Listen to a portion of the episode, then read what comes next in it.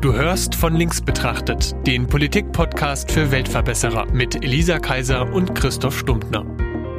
Hallo, ich bin die Elisa. Und ich bin der Christoph. Wir sind zwei Freunde, wir treffen uns jeden Montag zum Frühstück und reden über Politik. Schenk dir mal was ein. No. Prost. No, zum Wohl.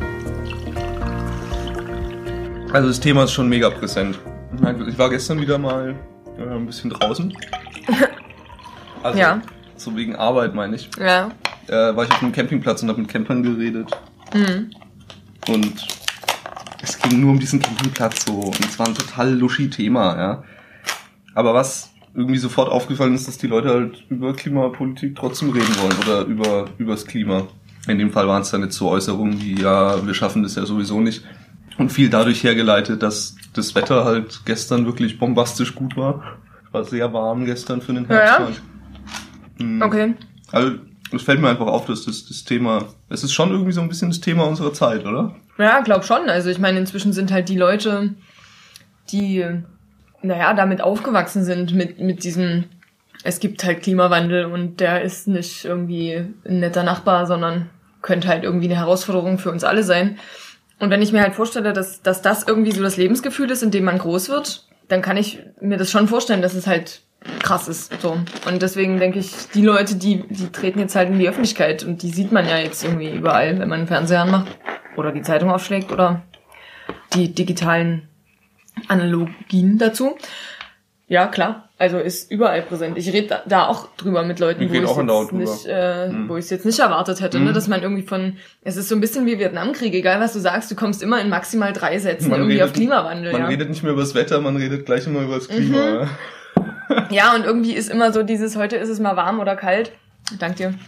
Irgendwie immer gleich so ein Beweis oder ein Mhm. Gegenbeweis Mhm. dafür. So. Ja. Und ich habe auch eine Freundin, die, die rastet da immer richtig aus und ich kann es total verstehen. So, die, warum checken die Leute nicht den Das Unterschied Klima zwischen und Klima Wetter, und ja. Wetter? So, und so klar. Ähm, Aber also der Gesprächsbedarf ist da. Naja. Ich meine, ist ja auch irgendwie logisch. Davon hängt halt auch irgendwie wirklich alles ab, ne? Also, ja, auf jeden Fall. Also ich meine, da, darüber redet ja auch die Politik nonstop und danach teilen sich ja auch irgendwie so ein bisschen die Lager. So, bist du dafür oder bist du dagegen? Oder glaubst du, also gestehst du deine eigene Verantwortung ein oder nicht so? na, gestehst du deine eigene Verantwortung ein? Ja, absolut. Also ich meine, ich weiß natürlich auch, wo ich an meine Grenzen stoße, so, weil es gibt halt Dinge, auf die kann ich leichter verzichten als auf andere. Also kein Fleisch aus Massentierhaltung zu essen ist so das eine, aber nie wieder in meinem Leben in ein Auto zu steigen, fände ich irgendwie schwierig, beziehungsweise, oh Gott, und noch viel schlimmer, weil klar war es gestern tierisch warm, aber es wird ja jetzt auch wieder kalt, nicht zu heizen, würde ich halt nicht hinkriegen. So, Mhm. ich, da, solche Sachen. Und interessanterweise bin ich aber, ich, das ist auch ein Zug meiner Persönlichkeit, irgendwie mega geplagt durch so ein schlechtes Gewissen. Also wenn ich halt mal ins Auto steige, dann denke ich mir immer so, ah, hättest du, hättest du nie auch irgendwie Zug und so. Und dann rechne ich mir das immer schön zurecht und das ist natürlich auch nie schön. Ja, ich weiß nicht. Also ich, mir geht es auch so. Also ich habe jetzt auch langsam, ich meine, das Auto haben wir uns gekauft, als die Zwillinge geboren sind, einfach weil wir es gebraucht haben. Großes Mhm. Auto. Ich meine, gut, gebraucht haben ist natürlich, kann man, kann man drüber streiten. Ja, genau, das ist ja immer, das Aber- ist ja immer das Ding. Ja. Also ich, ich habe jetzt kein schlechtes Gewissen, dass ich mir dieses Auto gekauft habe oder dass wir uns dieses Auto gekauft haben. Das Ding ist, was ich mir da einfach gewünscht hätte, wäre, ich meine, ich hatte auch, als ich mir dieses Auto gekauft habe, schon, sag ich mal, auf dem Schirm, dass dieser Klimawandel beziehungsweise vor allem die CO2-Einsparung irgendwie ein rele relevantes Thema wird. Mhm. Aber ein Elektroauto in der Größe gibt's halt erstmal gar nicht. Ja, Also ein Elektroauto, wo ein aber so ein Zwillingskind... Postauto, aber musstest du umbauen. Stimmt. Wo so ein Zwillingskinderwagen reinpasst, ist halt erstmal, gibt's halt auf dem Markt noch nicht. Und dann, selbst wenn wir seit immer gesagt hätten, na gut, okay, ein bisschen eine Nummer kleiner geht vielleicht auch irgendwie noch, so. Mhm. Ein Also, Golf. Ja, Aber das- budgetmäßig ja, genau, überhaupt dann- nicht zu leisten, so, ne? Du zahlst halt auf einmal das Doppelte und das Ja. ist, nee. Das fand ich auch super krass. Also, wenn ich mal einen Schwank erzählen darf, so, meine Eltern, die sind ja auch äh, sehr, sehr darauf bedacht, ihr Geld irgendwie auch für sowas anzulegen, was halt erneuerbare Energien sind. Wir haben halt eine, also auf meinem Elternhaus gibt's eine, eine riesen Photovoltaikanlage und auf dem Bungalowdach haben wir noch diese Wärme, Warmwasseranlage da, diese schwarzen Röhrchen, wo da die Sonne drauf scheint und dann kriegt man warmes Wasser. Und die haben auch schon überlegt, irgendwie eine Wärmebohrung zu machen und so. Weißt du, das sind halt Leute, die verdienen gut Geld und haben halt auch noch irgendwie im Kopf diesen, naja, wir müssen irgendwie was tun für unsere Generation. Und als da anstand, sich ein neues Auto zu kaufen, haben sie halt auch überlegt, so, naja, Elektroauto würde ja jetzt von den Entfernungen her gehen, so, gerade kleines Zweitauto, ne, würde ja, würde ja passen.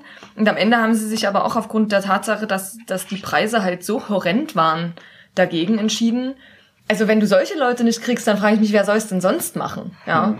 Also ich bin ja schon mit 16 Elektroauto gefahren. Ja, du bist echt. Äh ja, ein bisschen. Ähm, mein, meine Eltern hatten sich so einen, so einen umgebauten, ja, ich glaube, es war ein Gabelstaplermotor. ja, so, hast du mir so, erzählt, in so fand ich Plastik, äh, ja, genau.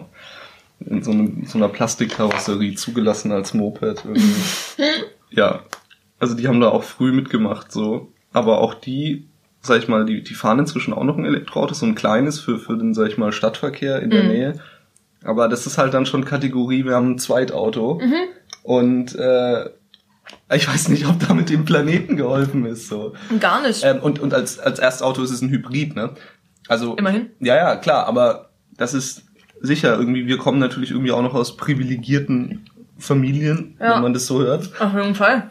Dann nützt das Bewusstsein der Leute, die sich das Elektroauto nicht leisten können, halt auch recht wenig, wenn sie nichts ändern können. Was hätte ich Mhm. machen sollen? Also wie gesagt, kein Auto wäre eine Option gewesen und sicherlich kann man irgendwie mit zwei Kindern auch super gut äh, klarkommen ohne Auto. War jetzt aber irgendwie auch nicht unser Anspruch, muss ich ganz ehrlich sagen. Ähm, wir hatten beide vorher schon ein Auto. Du hörst nicht auf einmal auf, ein Auto zu benutzen, vor allem wenn unsere Familien beide so weit weg sind und Naja, die Bahn keine wirkliche Alternative ist. genau, das ist der Punkt. Also, Bautzen würde noch gehen. Ja, Bayreuth ist nicht so schön. Habe ich jetzt gerade erst ausprobiert. ja. Macht keinen Spaß, in den? Hof umzusteigen. Nee. Ah, ah, Echt. ah. Wenn du Ähm, bis dahin kommst. bis dahin sind wir gekommen, aber mit vier Steig äh, Minuten Umsteigezeit, die du halt schon im Dresdner Hauptbahnhof verlierst, da kannst du halt vergessen. Ich meine, ich glaube, da müssen wir hin. Zu sagen, naja gut, dann, dann muss es halt ohne Auto gehen. Ich glaube Mhm. schon. Aber es kommt halt echt auf die Alternativen an. Du musst die Leute halt, glaube ich, überreden und nicht, nicht zwingen. Also du kannst es versuchen, aber ich glaube, es wird nicht funktionieren, das mit dem Zwingen. Und um nochmal auf die Sache mit dem Zweitauto einzugehen, ich habe ja meine Bachelorarbeit, ich habe, also ich habe ja Psychologie studiert und deswegen klingt es immer seltsam, wenn ich sage, ich habe meine Bachelorarbeit über Elektroautos geschrieben, aber das ist dennoch korrekt, weil es ja auch psychologische Aspekte vom Elektroautofahren gibt. Man, man nennt es ähm, Reichweitenangst, heißt das, äh, das so diese diese Angst irgendwie Nicht ähm, anzukommen. nicht anzukommen oder halt irgendwo liegen zu bleiben und dann eben nicht irgendwie ein, ein, Benzinkanister hinten rausholen zu können, ne, sondern du, du stehst dann halt mit deinem Elektroauto irgendwo in der Pampa und es ist halt alle. So, das das nennt man Reichweitenangst. Und deswegen fahren die Leute auch, also die fahren die auch nie aus, ihre Reichweiten, weil sie halt Angst haben davor. So. Egal, aber darum ging's nicht. Da ging's auch so ein bisschen darum zu, zu gucken, welche Leute haben denn ein Elektroauto oder würden sich denn eins kaufen. Und das ist fast immer, also auch die Leute, die in der Studie waren, die ich ausge, ausgewertet habe, das waren immer Zweitautos. Moralische Überlegenheit war schon immer ein bisschen teurer. Ja, aber ist es moralische Überlegenheit, wenn du ein Zweitauto Elektroauto Nee, fährst? natürlich ne? nicht, nee, aber ein Elektroauto zu fahren. Ja, aber das ist es, das ist es halt. Ich bin ja an sich ein totaler Befürworter davon, dass man das Bewusstsein schüren muss und dann verändert sich die Gesellschaft schon. Mhm. Habe ich auch schon gehört, dass du das gut findest. Ja. Ich befürchte nur, der Zug ist ein bisschen abgefahren bei dem Thema und es braucht wirklich klare staatliche Anreize und Verbote. Ach, Ja. Krass, was ist mit dir passiert in letzter Zeit? Da, was ist mit deinem Liberalismus los? nee, nee, Moment mal. Ich, äh, gut gemachte Verbote finde Ah. ich, ja, find- find ich ja sowieso gut. Man muss da ein bisschen, man muss da, das ist eine radikale Herausforderung, ja. Mhm. Und da braucht man halt auch mal ein bisschen radikalere Ansätze. Und da tut sich unsere Regierung sehr schwierig mit. Ja, gehe ich mit. Hast du das Klimapaket mal gelesen? Boah, 170 Seiten habe ich heute Morgen nicht mehr geschafft zu lesen, aber ich habe die Zusammenfassung gelesen, Mhm. also welche, Mhm. welche Maßnahmen sie denn haben wollen und auch diese ganze Sache mit dem Klimapaket abgeschwächt und so. Ich wollte irgendwie noch was anderes sagen. Ich will ja nur sagen, meine, meine Überzeugung davon, dass es wichtig ist, CO2 einzusparen und richtig ist, versetzt mich nicht in die, La in die Lage, mir Solarzellen aufs Dach zu platzen in meinem Mietshaus und meinen Verbrenner mit einem Elektroauto auszutauschen. Ah ja, da wollte ich noch was dazu sagen, weil diese Sache mit dem Elektroauto ist ja sowieso auch, also nicht, dass ich nicht finde, dass man in die Richtung nie trotzdem was machen sollte, weil ähm, gerade so Städte wie Stuttgart oder jetzt mal noch größer gedacht Peking, wäre vielleicht nicht schlecht, wenn da auch ein bisschen weniger Abgase in der Luft wären.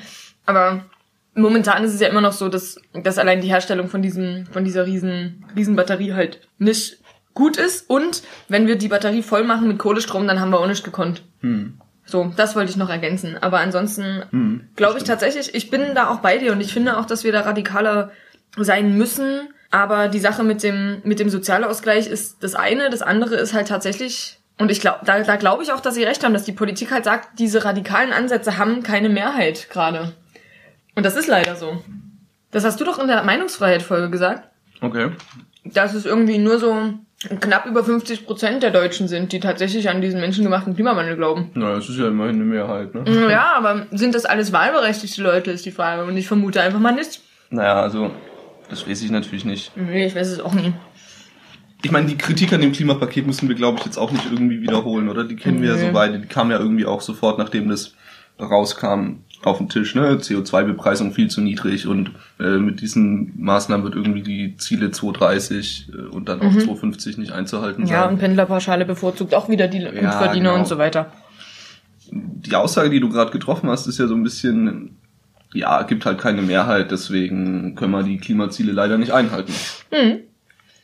Ja, aber das ist, das meine ich mit diesem, mit diesem Wischiwaschi Mhm. und, und nicht radikal genug, in dem, den, wirklich, wirklich, es, es fällt mir an sich ja nicht so einfach, die radikale Perspektive einzunehmen. Wieso, das machst du doch ständig. Ja, okay, aber, aber, aber, aber nicht in der Endkonsequenz. Also so. um das Gespräch ins Laufen zu kriegen, um den Rahmen zu spannen, gerne, aber Mhm. nicht in der Endkonsequenz. In der Regel. Okay. Aber in dem Fall, ich habe, ich meine, ja, ich, ich kenne auch die, die Für und Widers und die, natürlich ist es irgendwie nicht sinnvoll, ein Maßnahmenpaket zu machen, wo die Leute dann auf die Straße gehen und oder halt nicht mitmachen und sich irgendwie weigern. Aber wenn du ein Maßnahmenpaket rausbringst, das das Problem, das du lösen wolltest, nicht löst, Na, dann hättest du es auch lassen dann, können. dann hättest du es auch lassen können, ja. Und also ich, ich habe es mir angeguckt. Ich finde es insgesamt klingt es ähm, schon wieder sehr wirtschaftlich. Geschrieben von der Wirtschaft. Ja, obwohl ich auch gelesen habe, dass die internationale Wettbewerbsfähigkeit nicht bedacht wurde.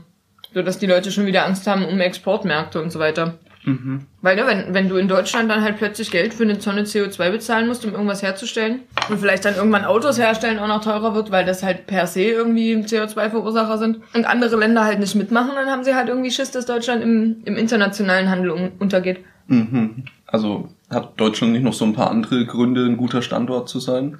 Nö, Nee, hat's. naja, ja, oder? Was? Na, ich weiß nicht. Zum Beispiel haben wir hier eine im Verhältnis zur Welt, muss man jetzt echt mal sagen, eine relativ stabile Infrastruktur.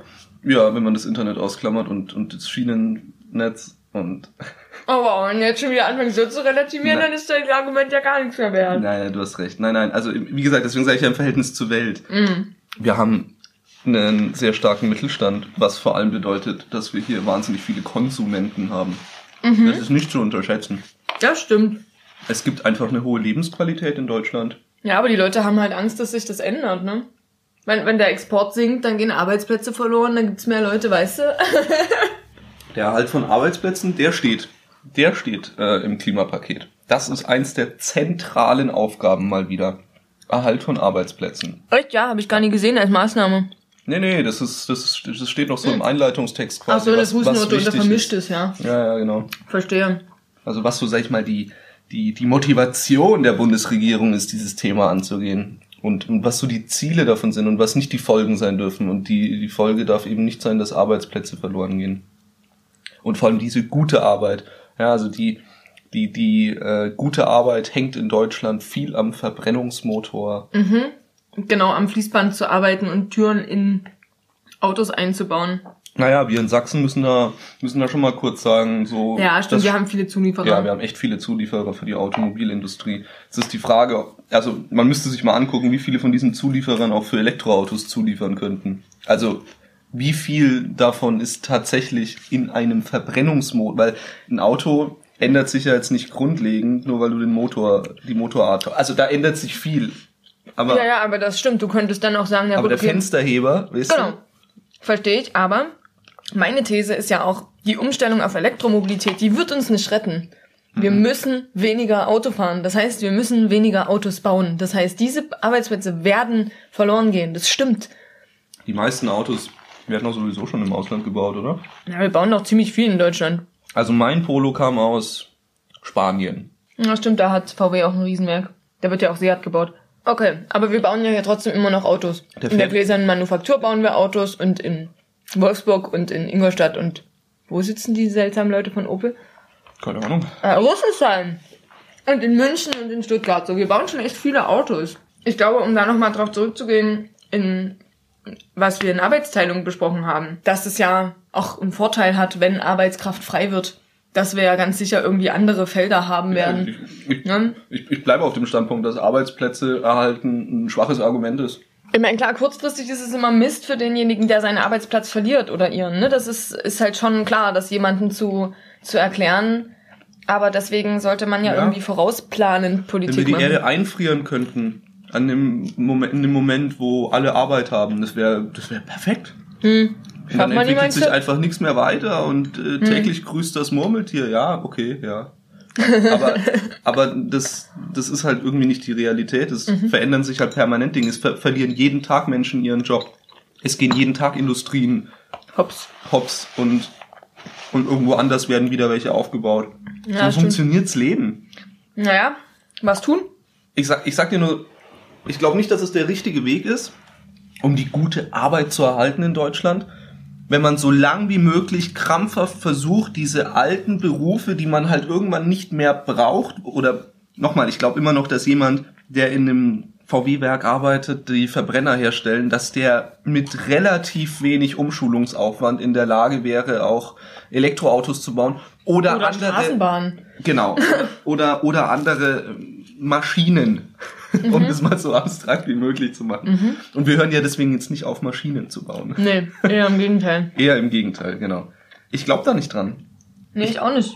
Ich, ich glaube nicht an, an den Verlust von so vielen Arbeitsplätzen. Vor allem, weil es irgendwie immer so in, in manchen Bereichen so wichtig ist und in anderen dann wieder gar nicht. In dem Bereich der regenerativen Energien werden andauernd Arbeitsplätze abgebaut an verschiedensten Stellen in Ja. Deutschland. Warum ist es da, warum sind die Arbeitsplätze da nicht so wertvoll wie in der Automobilindustrie?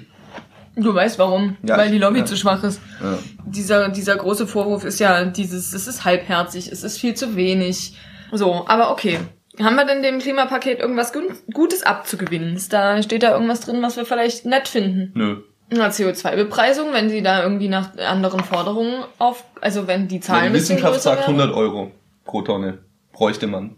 Es sind 10. Oh, ab wow. 2021. Und es geht hoch bis 2026, glaube ich, auf, Auf 35. 40 oder so. Ah, 40 haben sie sogar gesagt, okay. Oder 35, ja, könntest du jetzt recht haben. Ja, weiß ich nicht, ich habe beides mal gehört.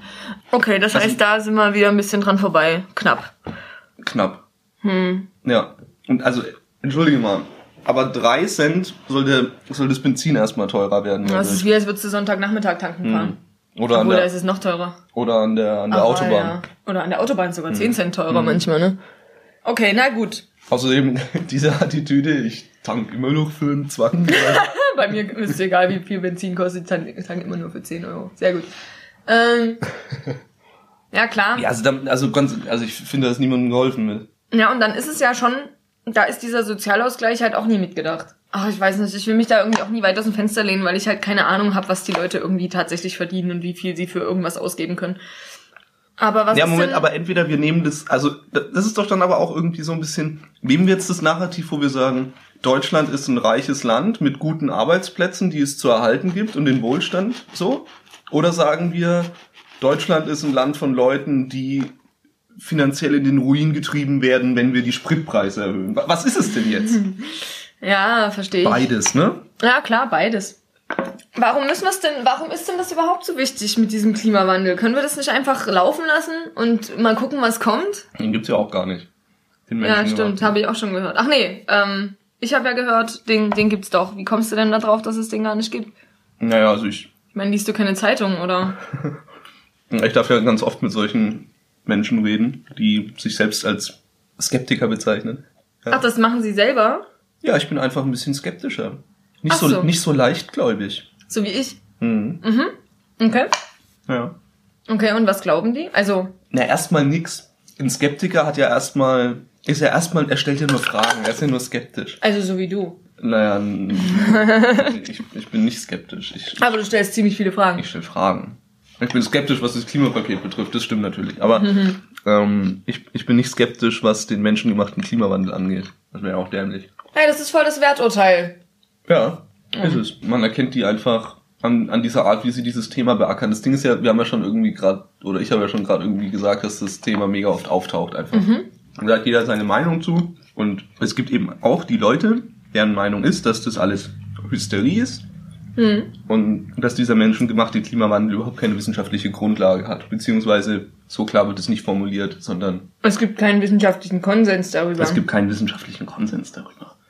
Am, am geilsten sind eigentlich die, die dann total die Ahnung haben und dann offensiv mit dir ins Gespräch gehen und solche Sachen sagen wie, ja, es war ja schon immer, gab, gab ja schon immer Klimawandel. ah, gab's ja auch. Und jetzt überleg mal, früher, ich meine, diese ganzen Wälder, die jetzt auf der Erde sind, ja, da ist überall CO2 drin. So, das ist da abgespeichert. Das heißt also, irgendwann muss es mal eine Zeit gegeben haben, wo mehr CO2 in der Atmosphäre war. So what? Passiert halt. Es gibt halt Momente auf dem Planeten, da ist halt mal mehr CO2 in der Atmosphäre und mal weniger. Ja, aber wie ging's den Menschen da zu der Zeit? Ga gab's die schon? Nö. Aber das ist, das, das ist natürlich äh, nicht so richtig relevant, weil was da vor allem erstmal passiert ist, du begibst dich in Zeiträume und, und meistens auch wissenschaftliche Forschungsfelder, die dein normales Gegenüber auch nicht mehr drauf hat. Klar, bin ja auch kein Klimaforscher. Also kannst du mir jetzt erklären, warum wir, also wir haben ja ganz viel Erdöl und Braunkohle und so, das ist ja alles, ne, Kohlenstoff und so, ist ja alles unter der Erde. Ja, das muss ja mal irgendwann in der Atmosphäre gewesen sein. Ja, aber über Millionen Jahre hinweg hat sich das da gebunden. Ich habe auch was Schönes gehört. Es gibt ja nur ganz, ganz wenig CO2 in der Atmosphäre, irgendwie 0, zerquetschte Prozent oder so, ja. Und das kann ja, also was macht das schon für einen Unterschied, wenn das jetzt ein bisschen mehr oder ein bisschen weniger Darf ich ist? mal als Zitat von dem Klimaforscher bringen? Diesen Menschen empfiehlt er eine Zyankali-Kapsel. Okay, das ist menschenverachtend. Das, ja, er hat es ein, bisschen- er hat's ein bisschen anders noch formuliert, aber was er halt im Endeffekt sagen wollte, ist, dass die tödliche Dosis bei Zyankali so spurenhaft Ja, gering ist ganz wenig. Einfach nur um zu zeigen, sag ich mal, dass auch wenig großen Effekt haben. Klar, und ich finde auch zum Beispiel, dass ähm, wenn es jetzt so um, um ganz, ganz enge Toleranzen geht, zum Beispiel ist, äh, ist mein Lieblingsargument immer so der Blut-pH-Wert. Weil der auch nur in so, in so ganz, ganz engen Grenzen und das macht eben schon einen kleinen Unterschied, ob er jetzt nur bei 7,4 ist oder bei 7,3, weil bei dem einen überlebst du und bei dem anderen überlebst du halt nicht. Bist du schon so. übersäuert, ja? Äh, ja. Naja, der 7,36 ist, glaube ich, die Grenze, aber Okay. ähm, und in dieser Grenze muss das sein. Und da kann ja auch irgendwie niemand äh, rumpalabern, dass das halt, was macht denn das schon für einen Unterschied? Und wenn du halt hier mit deiner Alkalose rumgehst, also immer reise dich mal, ne? Na nee, also es ist halt tatsächlich der Unterschied zwischen Leben und Tod, wenn ich das jetzt mal so ein bisschen ähm, zuspitzen darf. ja, dieses Gleichgewicht, ich glaube, ich glaube, die, die, die Menschheit, also in einer größeren, ne, also ich meine, es gibt immer schon Klimaforscher von vor, ja, die Grünen haben es schon in den 70er Jahren. Ja, genau, die waren die ersten. so, Das ja. waren sogar die Hipster-Klima-Leute. Ja. Genau. Aber so dieses globale Bewusstsein dafür, in was für einem empfindlichen Gleichgewicht sich dieser Planet eigentlich befindet. Mhm. Der, also ich meine, wir wissen alle, dass das irgendwie einem Wunder gleicht, dass Absolut. Leben, wie, wie wir, so komplex wie wir sind, überhaupt existieren kann äh, auf einem Planeten. Aber dieses empfindliche Gleichgewicht, glaube ich, das sag ich mal, je weiter wir ins All rausgucken können, wird es auch immer offensichtlicher, wie krass das ist. Dass halt Toleranzen ganz, ganz klein sind. Ja, ja, ja, ja, Ja. sehr klein, ja. Ja. ja, es ist ja auch irgendwie so eine, so eine Umlaufbahn von einem Planeten oder so, wenn du die jetzt irgendwie Alles- nur einen es spielt- Millimeter es verändern würdest oder so. alles eine Rolle. Ja, voll krass. Ja, hängt es- halt doch alles miteinander zusammen. Das hängt ne? halt doch alles miteinander zusammen. Und die, diese, dieser CO2-Gehalt macht halt unter Umständen einen Unterschied zwischen Erde und Venus. So. Oh, na, das wollen wir nicht. Ja. Nee, Venus wollen wir nicht. Irgendwie 68-facher Atmosphärendruck oder so von der Erde. Und natürlich irgendwie sind wir hoffentlich noch nicht in der Schleife, die uns zu einem Planeten macht, wie es Venus ist. Aber der CO2-Gehalt in unserer Atmosphäre steigt und dafür ist der Mensch verantwortlich und nicht die Natur. Und alle Leute, die behaupten, die Natur stößt mehr CO2 aus, der hat recht, aber nicht netto. Also es verändert sich nicht. Die Natur nimmt auch immer so viel CO2 wieder auf, wie freigesetzt wird. Und mal anders formuliert, wenn du dieses Salat oder diese Tomate da, die hat bestimmt auch eine Menge CO2 gespeichert. Wenn du die isst, mhm. dann wird die wird dieses CO2 in deinen Zellen ne, ja. schön wieder freigesetzt und so. Wie, ne? Tomate wird Energie.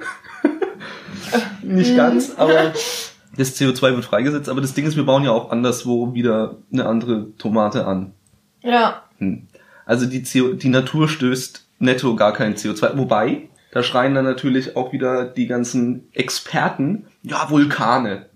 Vulkane stoßen CO2 aus. Und das, der Mensch ist ja lächerlich und es macht ja gar nicht viel aus. Und die Vulkane stoßen Und überhaupt viel mehr Kühe aus. sind schuld. Ja, äh, die stoßen vor allem Methan aus. Auch ein Treibhausgas, auch Ja. ein Problem, aber ich glaube CO2 ist gerade ein bisschen das. Ja, aber Methan ist ein, ist ein wirksameres. Ja, ähm, ist ein, ein Treibhausgas. potenteres Treibhausgas. Und da haben wir auch mit den Permafrostböden noch ein Problem. Ich möchte, ich möchte nur kurz noch dieses Irrtum mit den, mit den Vulkanen aufklären. Ja. Ähm, man kann es nicht genau festlegen, weil man, weil Vulkane nicht so, ja, nicht so kontinuierlich CO2 ausstoßen, sondern immer mal wieder in recht großen Mengen dann. Aber das können wir trotzdem verbieten, CO2 aus, äh, hier Vulkanausbrüche. Was soll Nein, das aber man, denn? es ist, ich sag nur, es ist schwierig, die Menge Ja, an CO2 es festzulegen. Aber wenn man die Höchstschätzungen nimmt, ja. dann stößt der Mensch pro Jahr immer noch hundertmal mehr CO2 aus als Vulkanität. Okay. Es ist nicht so, als Also auch als dieser isländische Vulkan ausgebrochen ist und so. Mhm. Ja, es, das, die, die machen irgendwie so 100 Millionen Tonnen oder so und das ist schon irgendwie, Dinge, die ich mir nicht mehr vorstellen kann. genau, es ist, also es sind alles Zahlen, die du dir nicht vorstellen kannst und der Mensch macht aber halt irgendwie 30 Milliarden Tonnen. Halt, oder 300 Millionen Tonnen sind, sind, sind, sind, sind Vulkane in der Höchstschätzung und 30 Milliarden sind, sind der Mensch. Das wäre zumindest mit dem Faktor. Mit dem äh, Faktor 100, ja. Ja. Also ungefähr, das sind die Zahlen, aber Zahlen sind, wie gesagt, das sind ja alles schon Zahlen, die wir uns nicht vorstellen können. Fakt bleibt, dass wir verantwortlich sind für die Veränderung von CO2 in der Atmosphäre. Es geht gar nicht so sehr darum, wie viel ausgestoßen wird, weil viel wird ja auch wieder, auch Ozeane stoßen permanent CO2 aus. Aber sie nehmen Binden auch, halt auch ja, sie viel, binden halt auch extrem viel. Aber der Mensch bindet kein CO2, also ein bisschen schon in seinem Körper. Ähm, aber wir können halt wir nicht für den Rest unseres Lebens die Luft anhalten. ja, ja, und, ja, und uns, unsere Zellen sind ja auch. Ja. Aber, ähm, aber wir, wir, wir, wir produzieren einfach mit diesen fossilen Brennstoffen wahnsinnig viel CO2. Mhm. Also ich frage mich immer, ob die Schuldfrage hier wirklich das zentrale Thema ist, weil die Folge ist doch die, die uns irgendwann zum Verhängnis wird. Also selbst wenn wir nicht schuld wären, müssten wir uns doch trotzdem was ausdenken, mit dem wir uns sozusagen retten können, wenn ich das mal. ah, das gab's doch immer schon. Das überlebt die Menschheit auch noch. Ja, ich glaube auch, dass die Menschheit das überlebt. Die Aber Frage halt- ist nur wie. Ja, halt nicht alle Menschen. Ne? Und dann ist es halt, genau, dann ist es halt auch so, dass man ja jetzt schon ausmachen kann, welche Länder das denn trifft. Und klar denken jetzt irgendwie alle an die Niederlande, aber ich denke nicht an die Niederlande. Mhm. Die Niederlande ist ein sehr resilientes Land, die haben Mittel, die sind in der EU. Und wenn wir 100 Meter hohe Dämme bauen, wir würden das machen. So einfach, weil es hier, hier vor der Haustür ist, lass liegen. Und weil wir es können. Aber solche Länder wie Indonesien und Malaysia und ich weiß nicht, wie es Neuseeland vielleicht geht oder Australien oder so, Kambodscha, diese ganzen südostasiatischen Länder, die haben diese Resilienz einfach nicht. Die haben die, die Geldmittel nicht, sich solche hohen Dämme zu bauen und allein ähm, die, die Infrastruktur. Also Indonesien ist ja einfach nur Insel und Malaysia, das ist ja nur Insel. Das ist ja nicht irgendwie so, dass sie sagen, naja gut, dann geben wir halt irgendwie so und so viel Landstreifen auf, dann sind die weg. Ja, also das, das, und solange, und ich glaube, dass das liegt auch ein bisschen daran, solange die, die Weltöffentlichkeit von, das klingt jetzt wieder ein bisschen irre, was ich gerade sagen will, aber die Weltöffentlichkeit von den, von, vom Westen diktiert wird, ist es einfach nicht so wild. Da wird's halt ein bisschen wärmer, so. Aber ist doch eigentlich ganz nett mit Flamingos im Pool, so. Und was wir aber in, in Europa ja als letztes merken werden, ist halt, dass da ganze Länder absaufen und da wohnen Millionen von Menschen. Und was denkst denn du, was, also ein paar Leute werden einfach sterben, ja, stimmt. Aber der Rest, der sich das leisten kann und der das jetzt schon absieht, was denkst du, wo der hingeht? Dahin, wo sie als letztes absaufen und wir sind die, die als letztes absaufen, weil wir die Kohlen haben dafür, dass wir als letztes absaufen. Und das ist das, was ich mich immer frage, so. Ich betrachte das ja auch immer ein bisschen psychologisch, weil es ist halt schwer, Schuld einzugestehen. Und ich frage mich halt, ob Schuld sinnvoll ist in dieser Debatte. Das ist es nämlich nicht, sondern Verantwortung. Und die Verantwortung haben wir. Auch wenn, Ja, aber wir können doch, selbst wenn wir Deutschen jetzt hier klimaneutral werden, das macht ja auf die Welt gerechnet überhaupt nichts aus. absolut, ich meine, Deutschland st- stößt im Jahr weniger CO2 aus, als China als Zuwachs hat im Jahr. Natürlich ist das ein Problem, aber das, also, da- das dachte ich eigentlich, hätten wir deutlich gemacht, dass sowas nur global funktioniert, weil das geht um unseren Planeten. Ja, ich finde, es geht auch einfach um eine Vorbildfunktion. Also ich meine, Ja. Ja, bald, bald, bald können, orientiert so. sich keiner mehr an Deutschland. Ja, stimmt. Aber halt auch keinen Grund noch, mehr. noch ist es ja schon so, dass viel Technologie, die auch weltweit zum Einsatz kommt, aus Deutschland kommt. Und auch eine gewisse Grundtendenz äh, in der Politik ist zu spüren. So. Also jetzt nicht nur aus Deutschland, aber grundsätzlich aus diesen, sag ich mal, demokratischen Ländern Mhm. des Westens. Ja, weißt du, was eine richtig geile Vorbildfunktion wäre, wenn die Leute, die 35% der CO2-Bilanz ausmachen jährlich, auf der ganzen Welt die USA auch mitmachen würden. Das fände ich cool. Das wäre mal eine Klima... Ja, das wäre mal eine Ja, die Vorbildfunktion. müssen erstmal, die müssen erstmal ihren Präsidenten abwählen. Aber ja, den müssen sie erstmal überstehen. Sind aber halt noch fünf Nee. Jahre. Ach du, äh, hm, ich halte, ich, ich finde es zynisch zu behaupten, der wird nochmal gewählt. Ich glaub dran. Anderes Thema. Ähm, Können wir dann machen, werden die Vorwahlen laufen. also wir haben halt trotzdem auf die Welt gesehen den höchsten Pro-Kopf-Verbrauch oder einen der höchsten. Einen der höchsten, ja. Also, dass die Verantwortung irgendwie trotzdem bei uns liegt, Gesellschaft zu wandeln. Klar, du kannst in einem Land wie, ich sag mal, Argentinien oder auch China, ne? Also diese, diese Länder, die halt aufholen, sag ich mal. Den kannst du total schwer erklären, naja, hier, Leute, also ist ja schön mit eurem Wachstum, aber das könnt ihr nicht machen. Und dann haben sie halt, die haben halt irgendwie diese. Ihr dürft bei dem Luxus nicht mitmachen. Genau, richtig. Das ist nämlich das, was dort ankommt. Und deswegen kannst du so nicht argumentieren. Und da musst du was anderes finden, meiner Meinung nach. Und Ja. dann, es ist ja auch so, dass es, Ja, da musst du zeigen, dass, dass es noch besser geht, wenn man sich Mhm. als Gesamtgesellschaft umstrukturiert, wenn man genau. Aber man muss dann zum Beispiel auch Technologien teilen, ohne dass man die irgendwie unter dem Gewinnerzielungsaspekt. Ja, gerade China, ich meine, was die da irgendwie, also ich weiß nicht, ob die Partikelfilter benutzen, aber wohl irgendwie schon, aber irgendwie veraltete. Und da, da wäre schon noch viel zu machen, was halt auch cool wäre, wenn man aufhören würde, Müll zu exportieren und solche Sachen. Ne? Das gehört ja auch alles ein bisschen mit dazu, Verschmutzung der Meere und ist vielleicht jetzt nie CO2 relevant, obwohl kann das Wasser dann irgendwie schlechter CO2 binden oder so, keine Ahnung. Es zeigt, finde ich, wie wir damit umgehen, dass es halt immer noch Länder gibt und Regionen gibt, die schwächer sind als wir wirtschaftlich. Dann verkaufen wir denen halt unseren Müll. Das ist schon irgendwie bezeichnend, ich weiß nicht. Ja. ja, außerdem kann man jetzt auch nicht irgendwie immer nur, sag ich mal, diesen bösen Fingerzeig Richtung China machen. Die haben durchaus Interesse daran, diesen Umstieg auf erneuerbare Energien zu vollziehen. Natürlich jetzt nicht sofort, aber auch die arbeiten dran so. Aber da, genau, da kann halt auch viel Input aus, aus Europa noch kommen. Und aus Schweden kommt ja auch schon Input. Aus Deutschland nur nicht. Also die Hälfte der Autos in Schweden ist inzwischen Elektroautos. Frag mal warum. Ja, stimmt, die machen irgendwie, haben die doch ab, ab bald keine, keine Verbrennerzulassung mehr, ne? Na, die haben vor allem einfach die finanziellen Anreize, gerade mit Steuererleichterungen, so gesetzt, dass es effektiv relevanter war, sich ein Elektroauto zu kaufen. Steuererleichterung ist aber trotzdem auch ein Problem, ne? Weil die Leute, die keine Steuern zahlen, haben nie was von Steuererleichterung. Und das sind die Ärmsten. Ne, Ja, ja. Nur Naja, äh, ja. Aber ja, also sowohl Es war äh, eher so, Schweden dass als auch man- Norwegen dass man die- subventioniert. Man, man hat ja sowas wie eine Kfz-Steuer, Mhm, die ja. man jährlich abdrückt. Ja. Und die war dann bei Elektroautos entsprechend Ah ja, niedriger. genau. Ja, es ist ja auch so, dass die Elektroautos, die jetzt in Deutschland gebaut werden, die werden hier nicht vermarktet. Die werden in Schweden, Norwegen. Hm. Hochkulturen sind in der Geschichte der Menschheit schon immer nach Norden gewandert. Oh, echt? Ja, überleg mal. Ha. Schweden und Norwegen sind halt zwei der reichsten Länder der Welt. Und die sind sich halt dieser Verantwortung bewusst. Und das finde ich gut, dass sie das machen. Und eigentlich denke ich auch, dass sich Deutschland da mit eingliedern sollte. Obwohl ich halt wirklich, also Elektroautos ist halt auch nur das eine. Was ich irgendwie an, an äh, Schweden und Norwegen auch so faszinierend finde, ist halt, dass sie irgendwie 40 Prozent ihrer Energie oder so aus erneuerbaren Energien äh, hinkriegen. Klar, die haben Reliefe, da, da, da träumt jeder von, da kannst du überall ein Pumpspeicherwerk hinsetzen und so. Und das machen die auch. Also die können halt ganz, ganz, ganz viel Wasserkraft machen. Und ich glaube aber, selbst in Deutschland, klar, jetzt haben wir wieder uns irgendwie eingeschränkt wegen der Windkrafträder, dass es irgendwie in Bayern gibt's da, gibt's ja irgendwie kaum Windkrafträder, weil Verkehr immer in die CSU geht und so, aber keine Ahnung. Ja, die haben auch einfach So. gewisse Schutzzonen definiert, sodass Genau, dass quasi man am Ende nichts mehr übrig blieb Richtig, genau, das ist ja auch, okay, naja gut, dann ist es Windkraft halt nicht, wenn die Leute das nicht wollen, aber das ist ja nie irgend, also ist ja nicht die ein, das einzige was wir irgendwie machen können. Und am Ende habe ich halt auch gehört, dass eigentlich nicht das größte Problem ist, das Zeug zu erzeugen, sondern das halt dahin zu bringen, wo es halt, wo es halt hin muss. Also dass wir halt einen massiven äh, Investitionsrückstau haben, was so, was diese Stromleitungen angeht. Hm. Ich möchte mal noch, ähm, kennst du, also wir sprechen ja immer von Klimaneutralität und reden da eigentlich die ganze Zeit nur drüber, wie wir das CO2, das wir ausstoßen, reduzieren, bis wir kein CO2 mehr ausstoßen. Ja.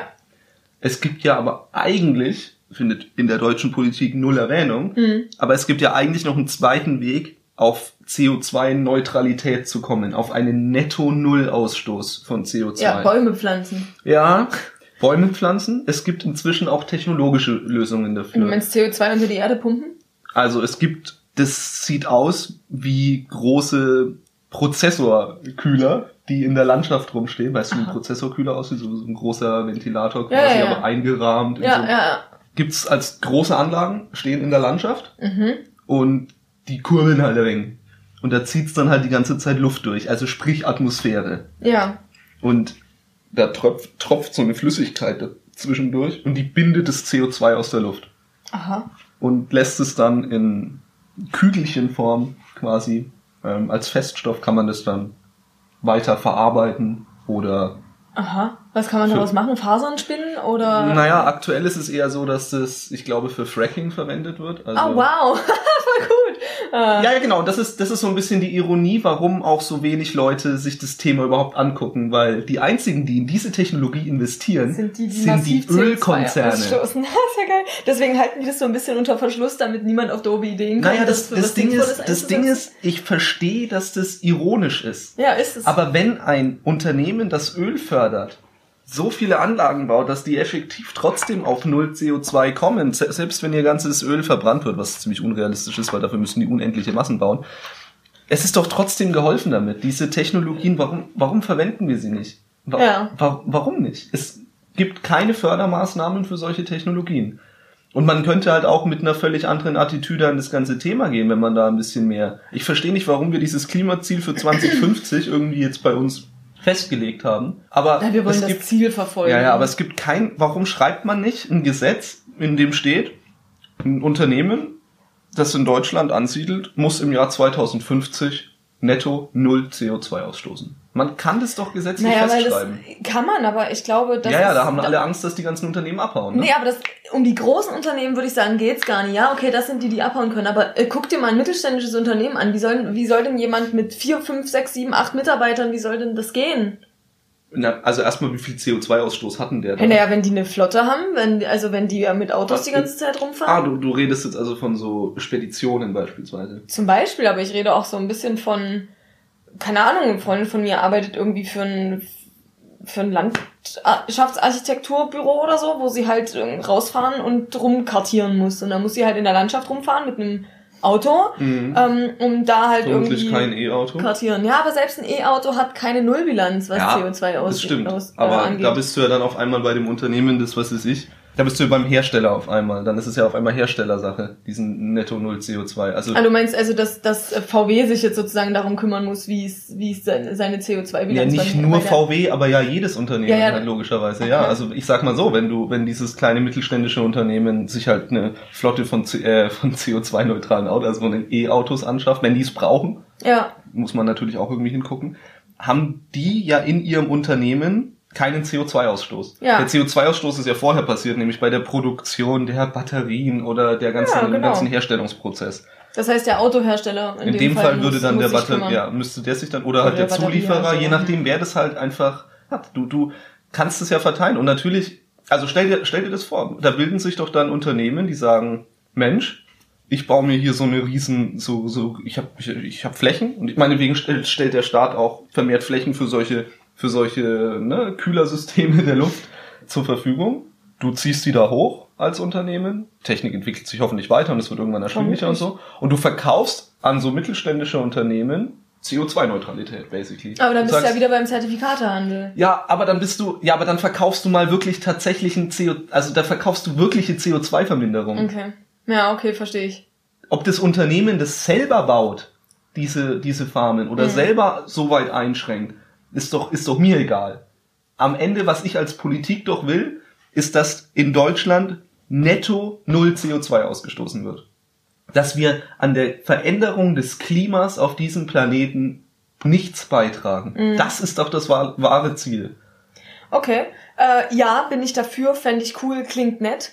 Sind wir wieder bei der Sache mit der Schweinemastanlage. Weil alle um uns rum werden weitermachen und vielleicht sogar mehr werden so. Du musst es global lösen. Du sollst voran. Aber das hast du ja gerade auch schon gesagt. Also Ja, natürlich, wenn wir immer nur in andere Länder Ich gucken. widerspreche dir ja auch gar nicht, sondern ich ergänze das. Ja. Aber ich, ich sag ja nur, also ich will jetzt auch nicht, und da gibt es sicher Pros und Kontras für diese Technologie. Und wie gesagt, viele Leute sehen halt irgendwie die Angst, dass das eine Ausrede ist, noch mehr CO2 irgendwie in die Atmosphäre zu pumpen. Aber seriously, wenn es auf Netto Null kommt, ist doch egal. Ja. Und selbstverständlich werden diese, können wir niemals das, was wir aktuell verbrauchen, mit solchen, mit solchen Maßnahmen du irgendwie gegensteuern. Niemals. Ja. Da müsstest du ganz Deutschland zupflastern mit solchen Ventilatorensystemen. Die, das Ziel ist doch damit trotzdem erreicht. Wir, wir Ja, brauchen, versteh wir müssen den CO2-Anstieg in der Atmosphäre verhindern. Wir müssen ihn am besten sogar inzwischen ein bisschen wieder runterdrücken. In das, in das frühere Gleichgewicht rein, das wir über Jahrtausende schon hatten. Was denn mit Atomstrom? Ja, also da, ganz ehrlich, das ist für mich die erste Situation. Ich war, das Atomthema war, war ein Thema meiner, meiner Jugendzeit eher. Ja, logisch bei mir auch. Ich hatte da eine starke Meinung zu und ich war ein starker Atomkraftgegner. Ja, das ist bei mir auch so. Ich habe auch aus Versehen immer noch so einen Atomkraft Nein Danke äh, auf meinem Atomkraft, kleben. nein, nein. Nee, das ist doch, ach so, ja, nee, Müsli, Müsli, Yam, Yam, Yam, das Ja, genau. äh, war dann dazu. Ja, ja.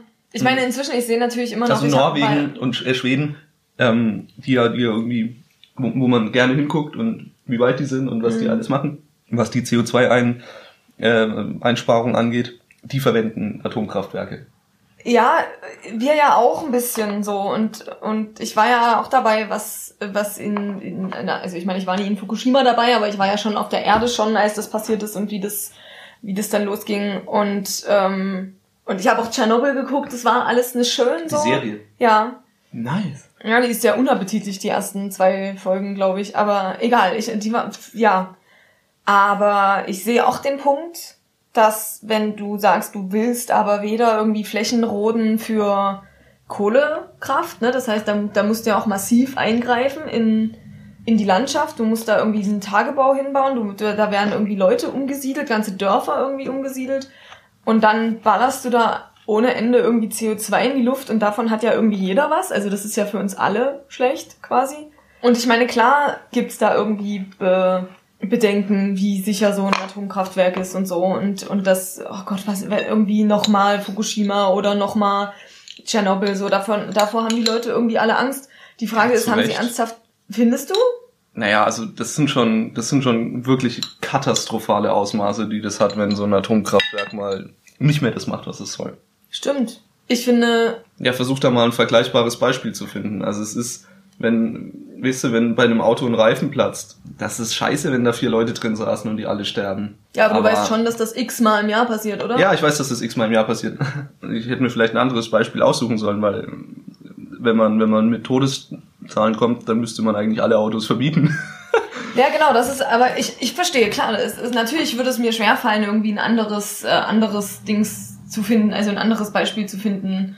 Und ich will das auch nie rechtfertigen, so. Äh, natürlich müssen wir daran arbeiten, dass es sicherer wird. Aber es ist ja, es ist ja auch schon viel sicherer als in den 80ern, oder? Also ich meine, läuft's nicht schon irgendwie ein bisschen anders? Also ich, ich bin natürlich auch ein bisschen verzerrt in meiner Wahrnehmung, weil ich halt auch in, in der Familie Leute habe, die halt über Jahre hinweg in einem Atomkraftwerk gearbeitet haben und Mhm. erstens immer noch leben, zweitens drei Kinder haben und die haben alle auch nur zwei Arme, zwei Beine und einen Kopf jeweils. Es ist, es ist eine ganz kleine Stichprobe, die ich jetzt gerade angeführt habe. Und es gibt bestimmt, auch wenn ich mich da nie aus dem Fenster lehne, weil ich das nicht genau weiß, es gibt bestimmt Studien, ich glaube, es gibt tatsächlich Studien über erhöhte Leukämie-Erkrankungen von Menschen, In der, die, um, im Radius die in, um. in der ja. Umgebung. Äh, Also habe ich zumindest auch gehört. Wenn Genau. die fake sind, dann muss uns Nee, das nee, ich jemand glaube, erklären. das, das äh, ist, ist, ist schon so. so. Und, und ja, ist ein Problem. Sehe ich, sehe ich ein. Ich weiß nicht, ob es schon mal jemand gegengerechnet hat, wie viele, wie, wie viele chronische Lungenerkrankungen es aufgrund von Smogbelastungen gibt. Und mhm. so, weißt du? Also, Hm, ist schwer, ist schwer gegenzurechnen. genau, es ist total schwer gegenzurechnen. Und ich, ich bin, ich finde es total schwierig. Das ist halt wie so ein, wer entscheidet jetzt denn, welche Leute und wie viele woran verrecken dürfen. Das ist natürlich nicht Nicht schön. Ich will, ich will es auch nicht entscheiden, so. Ich frage mich nur, wie wir es schaffen wollen, eine Klimaneutralität zu erreichen, ohne Atomkraft und ohne Kohlestrom. Wie?